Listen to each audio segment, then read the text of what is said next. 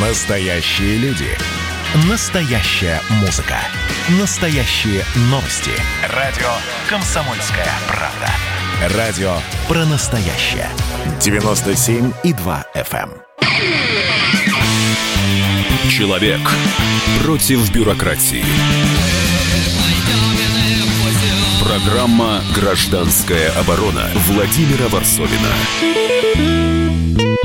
Да, продолжаем э, нашу передачу. К к счастью или к сожалению, кто как это любит, конечно, имя Навального будет преследовать нас всю, всю дорогу. А, Сейчас вы поймете, почему. Но вот достаточно открыть э, YouTube. А, «Дворец для Путина. История самой большой взятки» называется. Вот это, э, это видео, полтора часа, даже почти два часа фильм. И вот достаточно посмотреть. э, Смотрите, 23 миллиона просмотров, э, миллион в час примерно прибывает. Э, Значит, 2 миллиона лайков, 26 тысяч дизлайков, э, 643 тысячи комментариев. Это все за неполные сутки. Это, конечно, этот фильм э, стал сенсацией и просто порвал наши сети. Сейчас только и обсуждают это. Скоро слово Навальный будет вообще уже, мне, мне будет тошнить от этого слова, потому что это сейчас вот, вот он везде, по крайней мере. И, но у меня возникает очень много вопросов, э, связанных вот с этим фильмом, потому что, конечно, фильм сделан очень хорошо, по-журналистски, очень эффектно. И э, то, что в итоге э, пресс-служба президента отвечает, вызывает еще больше недоумения, потому что даже непонятно, существует ли этот дворец, дворец с комнатами для грязи лечебной. Ну, там просто такое-то это удивительное сооружение, как шутят э, люди в, в сети, э, что это такое продолжение игры Sim, Sim 2, да, когда у тебя бесконечное количество денег, и ты просто ставишь, строишь, строишь, строишь, строишь, и там какой-то, какой-то безумный дворец, э, которого значит, э, можно только в сказках было увидеть. И это все, это есть на видео, посмотрите.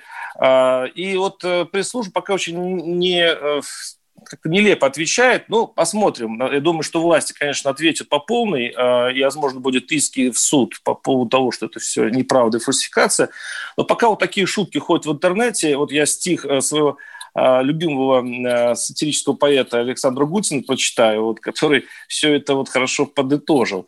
Э, Поймите это наконец. Вы не учли совсем момента. Во-первых, это не дворец, а во-вторых, не президента. Вам показалось, вот те крест. Прошу, подумайте хоть малость. В Геленджике таких нет мест. Вам это просто показалось. Наш президент простой мужик. Зачем ему скажите это? И, кстати, этот Геленджик, да может быть, да может тоже его нету. Должно быть стыдно, господа. Какой дворец? Прошу, окститесь. И не смотрите вы туда, а лучше вовсе отвернитесь. Да сколько можно? Нету слов. А что дворец вам, вам этот сдался? Все, я закончил. Ваш Песков, и я вам тоже показался. Ну, пока это все, мы еще будем ждать, чем все это закончится. Мы э, посмотрим, чем э, рискуют те журналисты в наших э, соседних братских странах, которые делают подобные расследования. Э, Навальный сейчас в тюрьме, и э, у нас сейчас у нас сейчас в эфире будет Сергей Якупов, э, российский медиа-менеджер, вот только недавно освобожденный из-под белорусского ареста. Сергей, здравствуйте. Да, здравствуйте. Э, Сергей, вот вы буквально перед Новым годом, да, вас э, все-таки э, журналистский наш союз журналистов, вся наша общественность вытянула из э, белорусского СИЗО. А, Вкратце, вот, что, почему так получилось, что вы, российский журналист, а, вообще попали в Белоруссию? Чем вы там занимались и почему так для вас все печально закончилось? Ну, закончилось в итоге все не печально. Для вас нет, даже удачно. Да. Я Да. Для вас да. Ну, э, во- во-первых, я не, журналист, э, скорее действительно медиа-менеджер, как- бы это слово странно не звучало. Вот. Э, Но на- на- на- началось все, с того, что 22 числа случилась такая спланированная акция, атака на белорусский пресс-клуб, с которым я сотрудничал. И... Я замечу, такая белорусская площадка для журналистов, э, где, в общем, собирались э, мои коллеги, обменивались разными мнениями, там, и расследованиями и так далее. В общем, такой информационный центр для местных журналистов. Чем он вдруг стал неугоден для местных властей? Э, Сложно сказать, потому что э, взяли э, нас э, вообще такое ощущение, что всех, кто попался под руку и кто имел хоть какое-то отношение к пресс-клубу. Поэтому э, какой-то какой логики в этом проследить довольно сложно, но в итоге обвинение было предъявлено ребятам по статье за налоговые преступления. Как по мне, это, ну, это стандартная процедура, когда людей берут за налоги. Помните, да, Капоны взяли тоже за налоговые преступления. Но на самом деле э, все это действительно выглядело как спланированная акция, поскольку 22 числа мне написали коллеги из России, что задержали Юлию Слуцкую, затем... А, а Юлия Слуцкая, это, кстати говоря, бывший это... А, редактор «Комсомольской правды» в Беларуси, моя хорошая да. знакомая. Вот. Она просто занялась независимой журналистикой. А вообще заниматься журналистикой и расследованиями, конечно, в наше время это дело опасное. Вот Юлия, в общем, простите, дорасследовалась, мне такое ощущение, да? Ну, э, вы знаете, тут я думаю, что здесь, здесь дело не совсем в расследовании журналистики, поскольку пресс-клуб сам по себе расследованием, естественно, не занимается. Ну, журналист, который он скорее, вокруг вас. Это да. скорее площадка для э, коммуникационная площадка, образовательная, просветительская площадка. Моя роль, например, э, там была э, в организации Академии пресс-клуба. Это такая образовательная институция, э, вот, которую мы успели начать в прошлом году, и провели первый семестр, готовились, готовились ко второму семестру. Вот так вот, вернусь к 22 числу. Нас, э, мне сообщили, что задержали Юлию Слуцкую из аэропорта, в аэропорту, когда она улетала, прилетала из отпуска э, с детьми. Затем э, написали, что вломится в двери к Али Шарко, и буквально сразу же я услышал звонок в собственную дверь.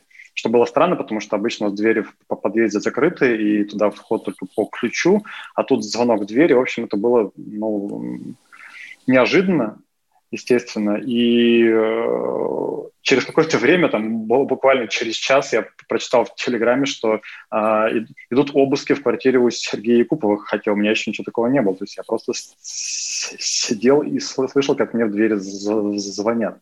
В какой-то момент стало, стало ясно, что это не просто так звонки, потому что они позвонили видео домофон, и стало видно, что, что это люди в балаклавах. И но я был абсолютно не готов к этому, естественно, потому что у меня не было ни адвоката, ничего, но адвоката мы нашли да, довольно быстро.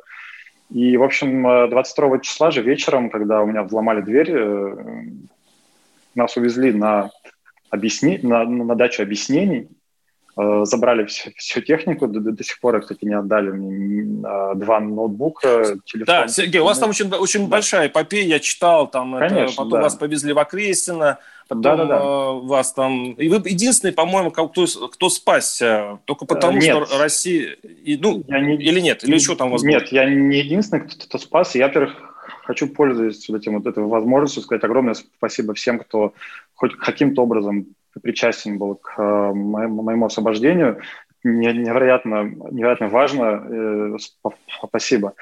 А, освободили в итоге э, меня еще двух человек, uh-huh. которые, в общем, к пресс-клубу имели весьма последовательные отношения. То есть один просто был директором кафе, в котором проводились какие-то съемки, а второй был, ну, является директором компании, которая сдала в, в аренду оборудование пресс-клуба. То ли камеру, то ли штатив, что-то типа такого.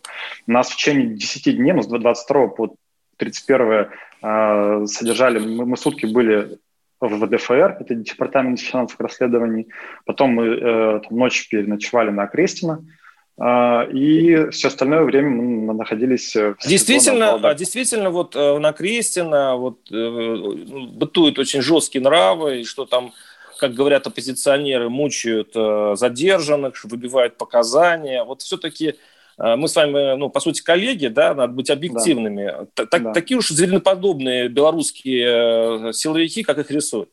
К счастью, я не сталкивался с, именно с силовиками, потому что, э, ну да, нас задерживали, видимо, был ОМОН, потому что были люди в балаклаве в форме, они без опознавательных каких-то знаков, они задерживали довольно жестко, то есть с применением там размахивали пистолетами, ударили по, по, по голове два раза, в общем, перед тем, как спросить объяснение у меня. Но э, в, в Окрестино там есть два, на самом деле, учреждения на Окрестино. Первое – это ИВС, второе – это ЦИП, Центр изоляции преступников, или как это правильно называется. Я не знаю точно, в каком именно я был, но ко мне лично и ко всем ребятам, с которыми мы там находились, отношение было довольно лояльное. То есть на нас за все время ни, ни разу не, не надели наручники, не было ни примена никакой силы, то есть обращались на «вы».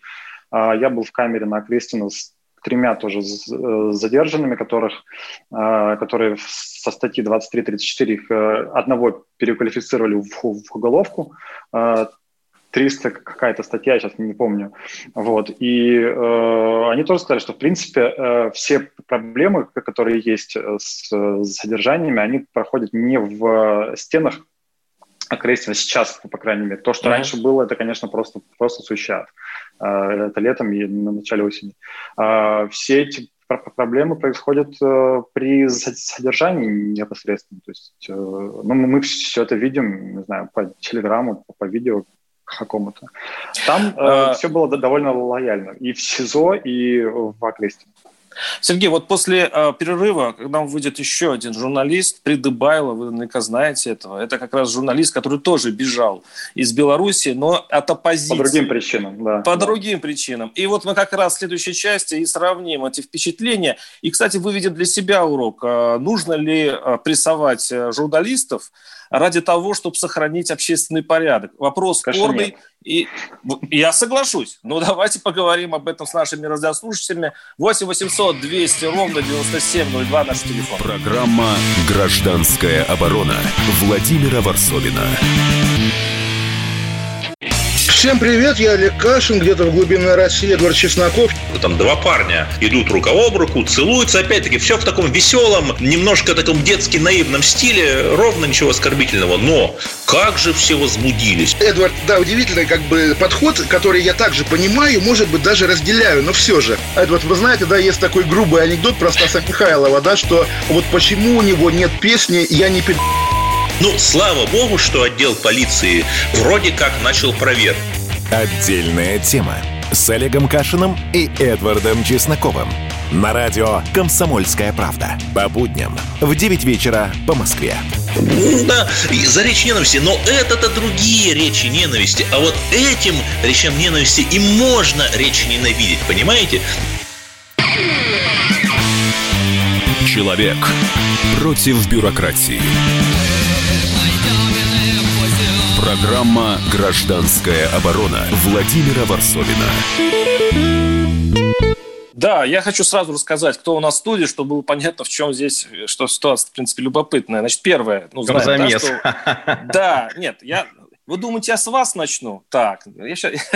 нет, я начну опять-таки с неизвестного совершенно блогера, который, по мнению Кремля, который, э, значит, э, только что опубликовал расследование по поводу дворца Путина, дворец в Геленджике, который приписывает Навальный Путину. Посмотрите, конечно, это жесткий такой наезд. Теперь он в тюрьме. И э, у нас э, в студии э, только что э, по сути, бежавший, ну не бежавший, ну, в общем, избежавший тюрьмы э, Сергей Якупов, да. да, российский медиа-менеджер, значит, он не только недавно был освобожден от белорусского ареста, и э, знаменитый Константин Придыбайло, журналист Russia Today, который тоже бежал из Беларуси. Сейчас, сейчас, кстати, поправляй меня, я могу быть сейчас не точным, тоже бежал из Беларуси, но бежал он не от силовиков, а от возмущенных э, оппозиционеров, которых ты стал кровным врагом. Я Нет, я не бежал из Беларуси. Не, не надо вот перейдем. Глагол тебе не понравился, да? Да, на самом деле я с удовольствием всегда общался с любыми оппозиционерами, с теми, с кем можно вести диалог. Просто в Беларуси, вот э, Сергей не даст соврать, очень много эмоций у людей было, и эмоции там действительно порешали вот э, некоторые вещи осенью. Поэтому с теми, с кем можно говорить, я с удовольствием общаюсь без проблем. Они мне пишут практически каждый день. Кстати, вопрос. Вот я тоже был в Беларуси, и мне вопрос у тебя такой фундаментальный. Скажи мне, ну, можно ли э, задерживать? Вы, ты был среди силовиков, я, я же знаю диспозицию, да? Ты все-таки, ну, они тебя в конце уже, по, по сути, охраняли. А я был со стороны оппози- оппозиции, потому что я э, не был так близок с силовиками, и все время э, я рисковал оказаться в автозаке. Ежесекундно, ежеминутно я мог там оказаться. А мне всех друзей, журналистов похватали, и некоторые из них были депортированы, а остальные подали вообще неприятные истории. И у нас в студии сидит Сергей Купов, который тоже оказался в тюрьме. Скажи мне, надо ли во имя государственных интересов каких-то сажать журналистов? Ну, э, по поводу как раз-таки автозака. Меня тоже задержали 10 августа за, за фотографию как раз-таки автозаков и расположение ну, все, силовиков. Весь интернет смеялся, да, я помню эту историю. Да, то есть я в автозаке побывал, в отличие от тебя, Володь, поэтому э, действительно могу сказать. На самом деле э, в Беларуси произошла очень страшная вещь. Э, у меня тоже много друзей, много друзей, которые, скажем так, перешли на сторону революции – Э, среди журналистов. И вот самая страшная вещь, которая происходит до сих пор в Беларуси, то, что многие журналисты стали активистами. Э, и вот как раз-таки Э, такой журналистский активизм, на мой взгляд, пресекать э, государству в том числе нужно, и оно, оно имеет на это право. Когда журналист, по сути, прикрываясь аккредитацией корочкой, занимается не журналистской деятельностью, а занимается революционными какими-то действиями, не знаю, там, координацией протестов и так далее. Ну, согласитесь, это ни, никак не связано с работой журналиста, с освещением э, событий, когда он является непосредствен, непосредственным участником, а некоторые, некоторые журналисты являются непосредственными организаторами тех событий, которые были в Беларуси. Да, у меня два приятеля моих, э, корреспондент «Комсомольской правды» в Беларуси, их э, хватанули э, на площади, и вот, по, вот примерно вот э, прокурор говорил именно твоими словами. Вот именно вот это. Они. И они сели на... Там была целая компания, конечно, ну, на, на двое суток. Я их прекрасно знаю. Они не были ни организаторами. Фотограф пришел, просто сфотографировал и все. Э, не знаю, давайте сейчас спросим все-таки Сергея Купова к другую сторону. Э, хотя сейчас скажут, что у вас больше, да? Сергей, как, какая ваша версия? Вот, то есть, что вы ответите Константину? Или вам? Вопрос про стоит ли или нет. Активизм. Нет. Э, Активизм? По сути, вас меня так, опосредованно обвиняют в том, что вы просто активист. Вы занимались да, политической деятельностью, вы подзужили, возможно, с помощью пресс, этого пресс-клуба народ, и вот поэтому такие последствия. На самом деле нет, конечно, это не это было причиной, и э, активизмом э, ни в пресс-клубе ну, никто не, не занимался, на самом деле. Дело здесь не, не в этом. Я, я наверное, э, не соглашусь э, с тем по поводу того, что государство должно активистов, э, журналистов, которые перешли на сторону активистов э, каким-то образом эм, притеснять, скажем мягко. Тут проблема в том, что, конечно, э, для меня лично э, журналистика и активизм это, это, это разные вещи. То есть это, это журналист для меня, в моем издании, если, если у меня было бы издание, я бы все-таки как-то ограничивал активистские деятельность журналистов, потому что, во-первых, это непропорционально. То есть то есть этим должны заниматься журналисты, отсекать активистов, Проблема ну, в том... обвинять их в неправ, не, профнепригодности, но это вовсе не дело силовиков. Абсолютно да. Здесь э, ситуация следующая. Журналист по умолчанию, он, является, он, он находится в более выгодной с точки зрения активизма по, по позиции, потому что у него, у него есть аудитория уже изначально. И когда журналист начинает эту аудиторию использовать как э, площадку для э, продвижения каких-то идей, как мне кажется, это уже далеко, э, это не журналистика, это как минимум это блогерство, как максимум это действительно активизм уже. Ну, Но... так вот, я соглашусь с Сергеем, извини, что перебью. Да. Э, положи пресс-карту на стол, сними жилет пресса, э, положи да. удостоверение журналиста и иди на митинг. Вот э, э, Владимир сказал, что одного блогера арестовали на 30 суток в России. Вот. А его сторонники сейчас анонсируют несанкционированные акции в ряде городов России. И там будут в том числе наши коллеги-журналисты из других изданий, которые, ну, все мы понимаем, какую позицию они занимают кладете э, пресс-карту на стол и идете на митинг. И тогда не будет тех ситуаций, не будет возникать вопросов, э, кого задержали, журналиста или активиста. Вот и все. Согласен, а... только тут есть, есть, конечно, нюанс, потому что э, в Беларуси немножко другая история. То есть э, там не особо разбирались активисты или журналисты, там реакция на прессу была однозначная. То есть началось все с, там, с, если помните, выстрела в ногу журналистки нашей Нивы, а, и обвинение в том, что журналист, находясь там и снимая в жилете, просто снимая со стороны а, протестной акции, он является координатором этих, этих акций, собственно говоря. Я То вот не знаю, что проблема. будет во время вот этих демонстраций в защиту Навального, но вот в Беларуси били целенаправленно фотокоров. Вот выходить с камерой на, на Минские улицы, это был героизм какой-то. Потому что, ну, вот они охотились именно за журналистами, это первое. Вот. А, а второе, э, кстати, тебе вопрос. А второе, вот э, Навальный э, сделал журналистскую работу. По сути, вот фильм, который сейчас э, стоит, это, ну, такое расследование. А, если бы этого расследования не было, если он не вел вот эту журналистскую расследовательскую работу, он бы сейчас сидел в СИЗО? А если бы он не, занимался вот тем, теми роликами, которыми он занимается, но он же сидит в СИЗО не из-за роликов. Ну, давайте смотреть, за что, за что сидит Алексей Навальный. Его арестовали за то, что он э, не выполнил э, правила вот этого вот э, испытательного срока. Государство не знало, срок... где он находится. Я, я же понимаю. Оно же ну, не знало. СИН ну, не знал, где не... находится Навальный. И что, как бы, я посмотрел этот фильм, о котором идет речь, и, честно, я не увидел ничего такого, что, честно, вот меня могло зацепить. Во-первых, там ничего нового не было сказано. Во-вторых, ну, просто глобальный вопрос. Президент России имеет право на большую дачу? Или нет? Насколько большую дачу он имеет право? Государственную или личную? Да, и личную в том числе. Ну, тогда надо честно сказать, сказать, ну да, это моя дача, ну и все. Вот тут я рыбачу, Вопрос. вот тут я купаюсь в грязи, вот тут что-то еще делаю, да. Ну, то есть президент России имеет право на большую дачу? Имеет. Вот. Ну, возможно, э, она ему не принадлежит. В общем, на самом деле, э, мне кажется, деятельность Навального к журналистике имеет э, опосредованное значение. Это такой, это побочный эффект для того, чтобы как раз-таки собирать вот ту протестную массу, потому что, ну, что греха таить, вот первый его звонок, там, якобы сотруднику ФСБ снят абсолютно по таким э, канонам, уже, наверное, модно говорить не голливудским, а Netflix.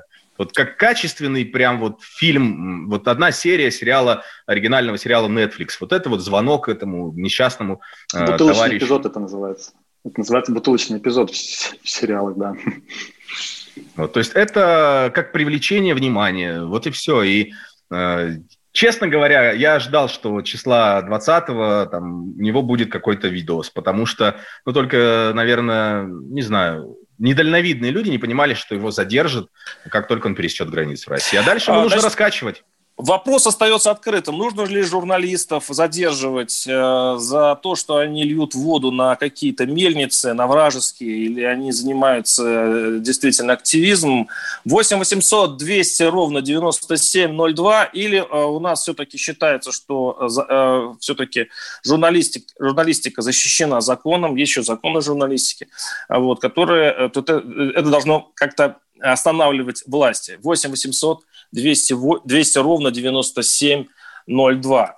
Э, наш, наши слушатели э, пишут, что, э, допустим, ко мне ломятся люди с оружием в масках без опознавательных знаков. Что я должен подумать? Жулики, бандиты. А вы сразу на ОМОН грешить. Ну, ну да. Меня вот. попросили, почему вы не, не, не вызвали милицию в этот момент, на, на что мне пришлось просто рассмеяться.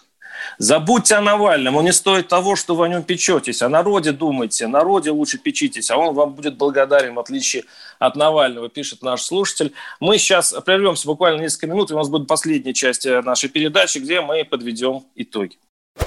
Значит, я самый первый вакцинировался, поэтому меня спрашивают. Поехали, напились и давай, значит, все. Нет больше СССР, мы создали Содружество независимых государств. И скорее хозяину Бушу, старшему президенту США, звонить.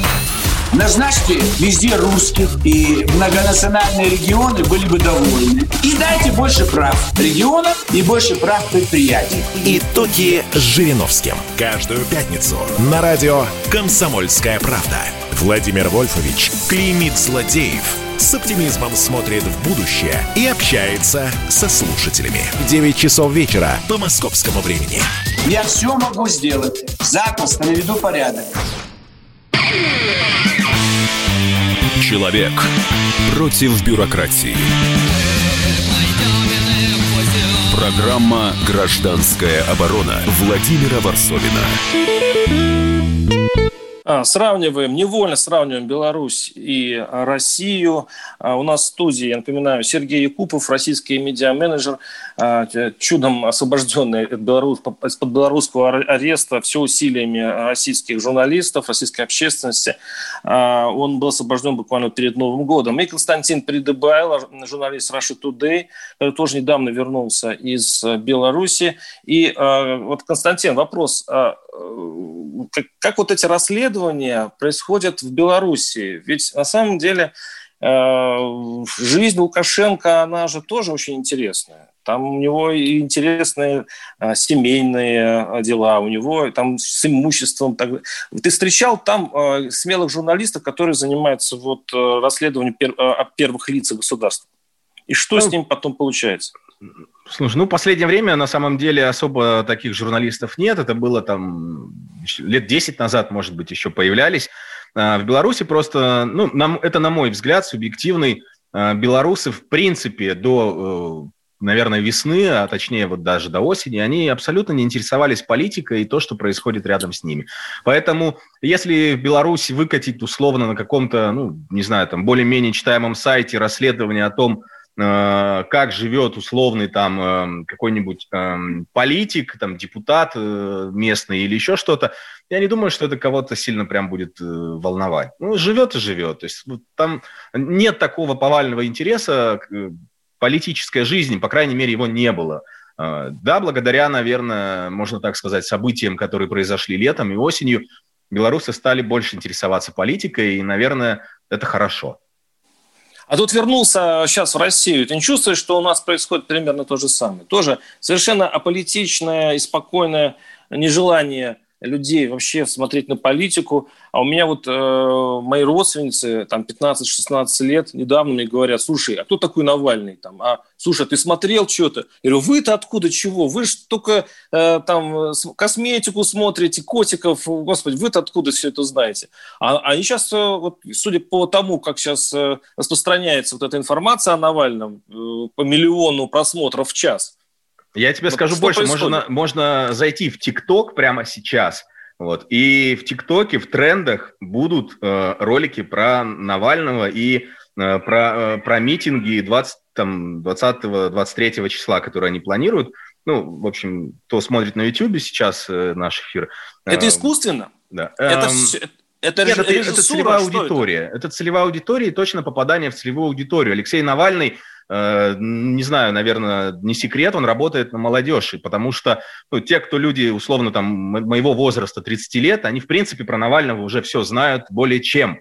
Э, и нас, собственно, удивить-то нечем. Даже вот это так называемое расследование про дачу, вот буквально только что Э, мне скинули ссылку на э, ресурсе, ну, наверное, скажу вслух, сплетник.ру. В 2016 году была опубликована так называемая дача «Дворец Владимира Путина». Так что, ну, вот 4 года лежала на сайте в интернете, а вот Алексей Навальный решил это сейчас показать, потому что его целевая аудитория в 2016 году им было от силы лет 11, и они этим угу. не интересовались. Вот. А сейчас они это воспринимают как что-то новое. Вот и все. И, конечно, цель Алексея Навального – это молодежь, которая будет сейчас до 2024 года пытаться что-то расшатать э, в нашей стране. Ну, ты же поизучал вот эти ну, попытки как-то модерировать революции, нехта и так далее. Как ты на это сейчас смотришь в России?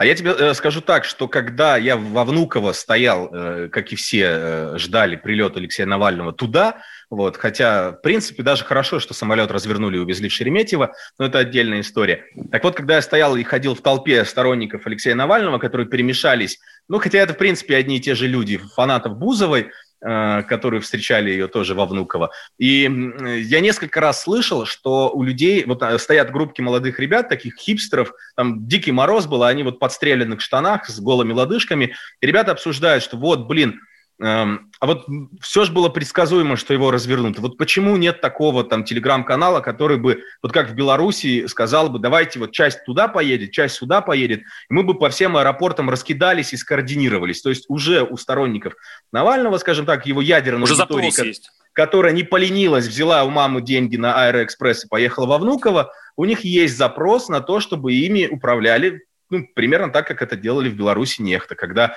э, действительно координировали, меняли места, э, придумывали названия акциям и так далее. Вот запрос этот есть, и я не удивлюсь, если вот к субботе, когда они анонсируют э, вот эти свои несанкционированные акции, что-то такое уже начнет появляться. Сергей, а вы что думаете? Ведь э, вот самое противное э, на такой патриархальный русский взгляд, что это не такая, ну, подозревают все наши революции последние, не то, что это какое-то глубинное желание народа, а вот э, есть такая искусственная организация некого протеста через YouTube и так далее, и вот это смущает. Ну, Меня на самом деле это не смущает, если честно, но э, я почему-то уверен, что в России история аналогичная белорусской, она вряд ли возможна.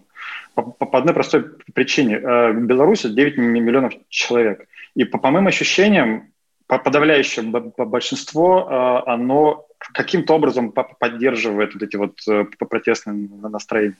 В России поляризация общества гораздо более э, серьезная. И поэтому э, сложно представить, что в, в России будет э, ну, куча народу вот, вот так вот выйдет в разных городах. Это будет, это, это будет не революция, это будет гражданская война. Поэтому я, с одной стороны, Э, ну, вот на, на подобные вопросы у меня там с друзьями, когда общался, тоже меня спрашивают, возможно или нет. Я говорю, что надеюсь, что нет, надеюсь, есть другой способ, потому что все то, что происходит в Беларуси на сегодня, это реально страшно. Страшно в том, что меньшинство очень сильно э, запугало большинство, запугивает большинство, э, третирует большинство в России. Тут, ну, так не, не получится как раз из-за того, что популяризация сильнее. Тут другой, другой страх, что меньшинство э, в итоге обуздает большинство. А меньшинство а... это как раз вот Навальная компания. Нет, здесь я с помощью технических говорю... приемчиков, вот с Нет, помощью ну, манипулятивной я... техники. Я не, не, не верю, если честно, в это, потому что в то, что есть какое-то э, теневое э, правительство, которое координирует по протест, то, что вещает господин Озаренок с, э, с, с белорусского телевидения, мне это кажется абсолютным бредом.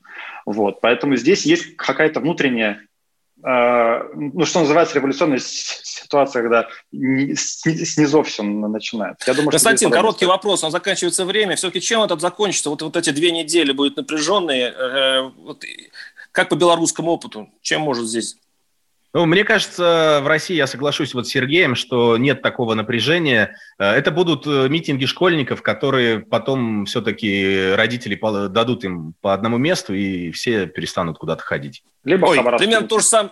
Примерно то же самое, кстати, ты говорил перед началом протестов в Минске. А, спасибо. С нами был Сергей Куб, российский медиаменеджер, и Константин Придыбайло, э, журналист Russia Today, и ваш покорный слуга Владимир Варсовин. Услышимся через неделю. Программа «Гражданская оборона» Владимира Варсовина.